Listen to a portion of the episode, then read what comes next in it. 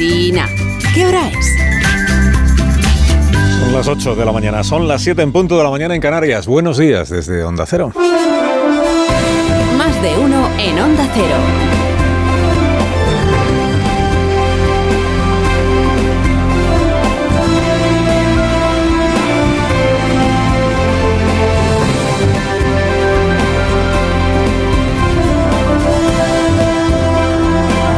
Bienvenidos a una nueva mañana de radio. Estamos el séptimo día de noviembre de 2023.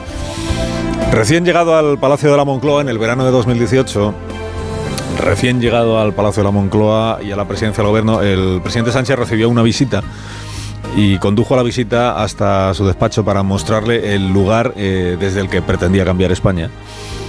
Y allí le señaló la mesa y le dijo a ese visitante, dice, ¿ves los periódicos del día? Esta es una de las primeras decisiones que he tomado. Antes aquí estaban el Marca y el As. Y ahora el Wall Street Journal y el Financial Times. El presidente siempre le tiró más la prensa económica internacional que la prensa deportiva, a diferencia de eh, su antecesor en el cargo, que era el señor Rajoy. Años después se haría, firma, se haría fil, filmar Pedro Sánchez en un documental que nunca llegó a exhibirse desayunando en familia con los periódicos de papel desplegados sobre la mesa y ahí estaban el Wall Street Journal, el Financial Times y para entonces también ya el diario El País, una vez que el periódico de prisa había virado editorial, perdón, había, eh, como diría el propio presidente, había cambiado de opinión editorial hacia su persona. Bueno, llegados al séptimo día del mes de noviembre, día menos 20 para acabarse el plazo de la investidura, eh, el presidente Sánchez sigue pendiente del teléfono móvil, en este papel que ahora tiene de sufridor en casa. Su embajador ante la corte de Waterloo, que Santos Cerdán, sigue haciendo de intermediario. WhatsApp viene, WhatsApp va, email va, email viene. Con el novio todavía renuente, que es el prófugo. Ya tienen amarrada la amnistía, pero una vez amarrada la amnistía, Puigdemont reclama la amnistía reforzada, la amnistía total. Y una vez amarrada la amnistía total, ahora está en blindarse ante cualquier actuación judicial.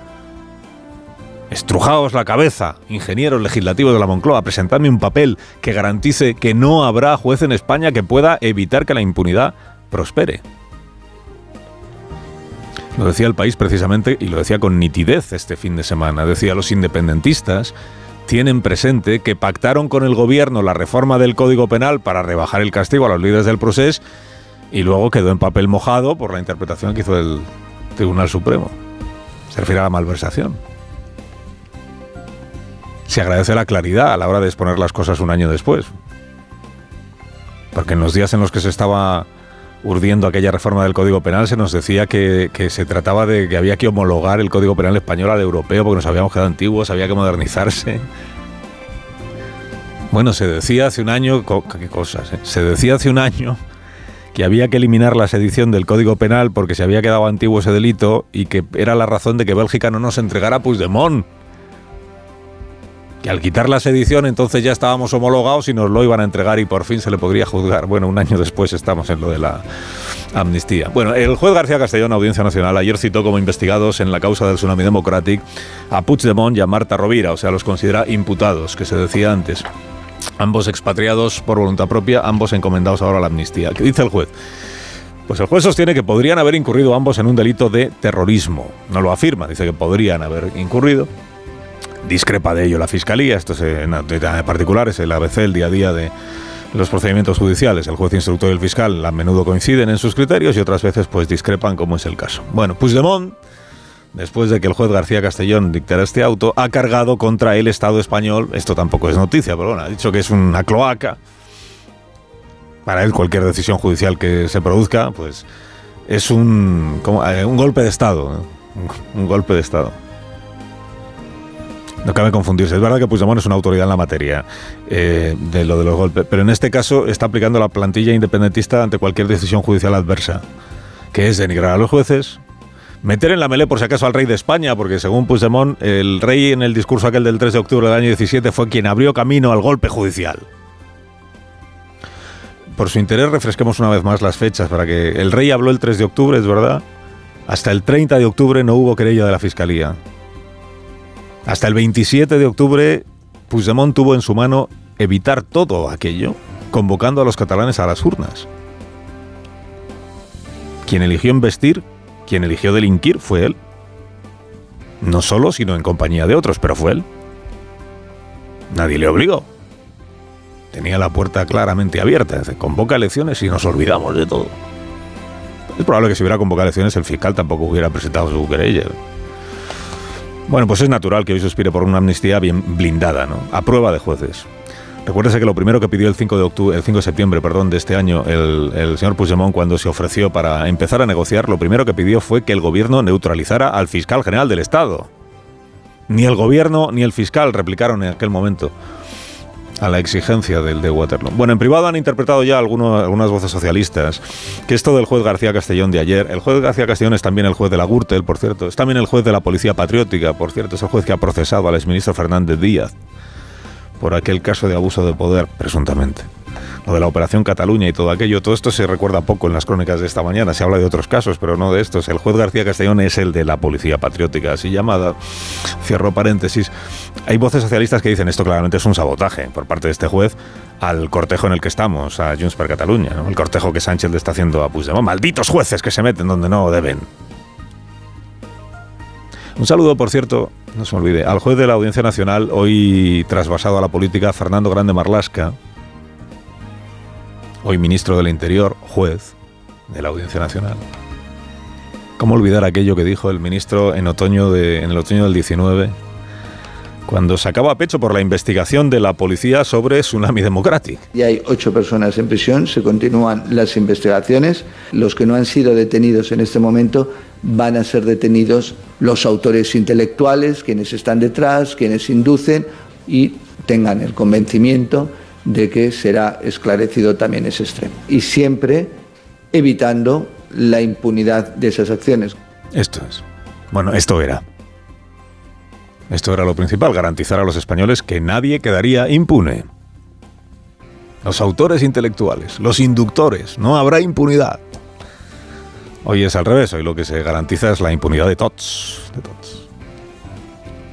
Los jueces que no hagan política, bueno, si se meten a ministros, sí.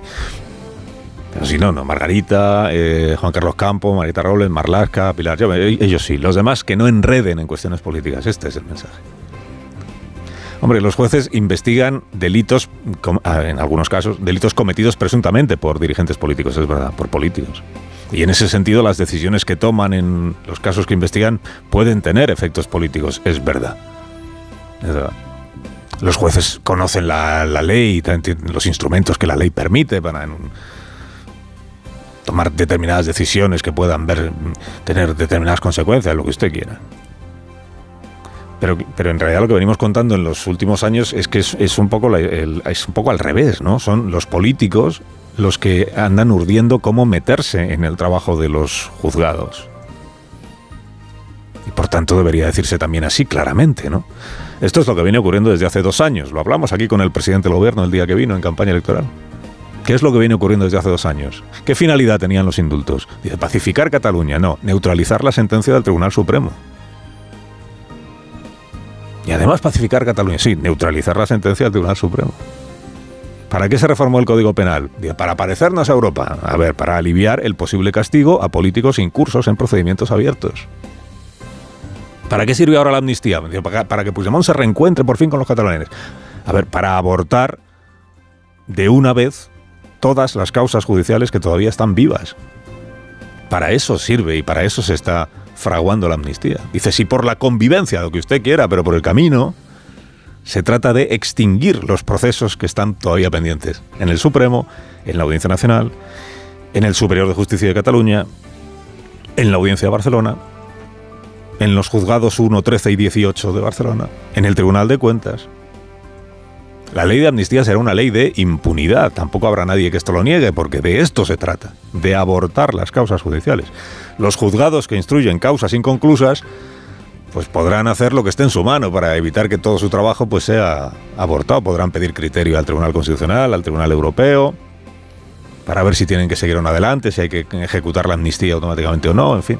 Y esto es lo que también está exigiendo ahora Puigdemont, que cualquier puerta que pueda mantener abierta un juez con esta ley de amnistía nueva se cierre. Y seguro que en la Moncloa, rizando el rizo de la parte contratante de la primera parte, que es en lo que están, conseguirán dar con la fórmula La fórmula que tranquilice a Puigdemont, o sea, Gonzalo Boyi. Siquiera hasta el 27 de noviembre, que es cuando termina el plazo para la investidura, luego ya iremos viendo, ¿no? Luego ya pues siempre podrá hacer el presidente Sánchez lo que hizo Montilla con el Constitucional en 2010, que es denigrarle por tomar una decisión que no le gusta. Siempre podrá predicar contra la derecha judicial, la derecha judicial.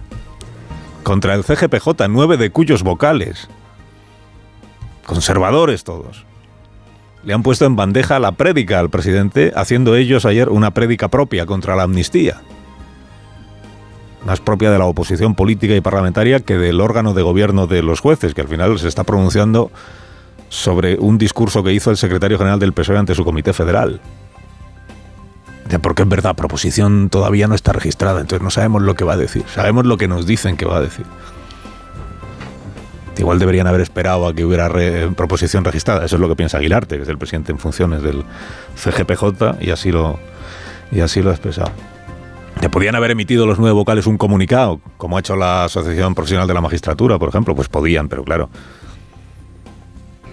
Entonces habría carecido del marchamo que le da poner a un comunicado o presentar un texto como la postura no de un grupo de vocales, sino del Consejo General del Poder Judicial. Fácil de confundir con la postura de todo el Poder Judicial fácil de confundir con la postura de todos los jueces de nuestro país, que esto tampoco es verdad, porque hay jueces que están a favor de la amnistía, como hay fiscales que están a favor de la amnistía, como hay catedráticos y como hay políticos y como hay periodistas. Aquí hay opiniones para...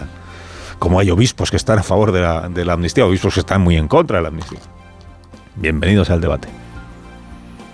¿Verdad que la amnistía hoy no tiene una mayoría social que la demande? Eso también lo sabe el presidente del gobierno. No hay una mayoría social que justifique la amnistía, lo sabe el presidente del gobierno. ¿Saldrá adelante en el Congreso? Saldrá adelante.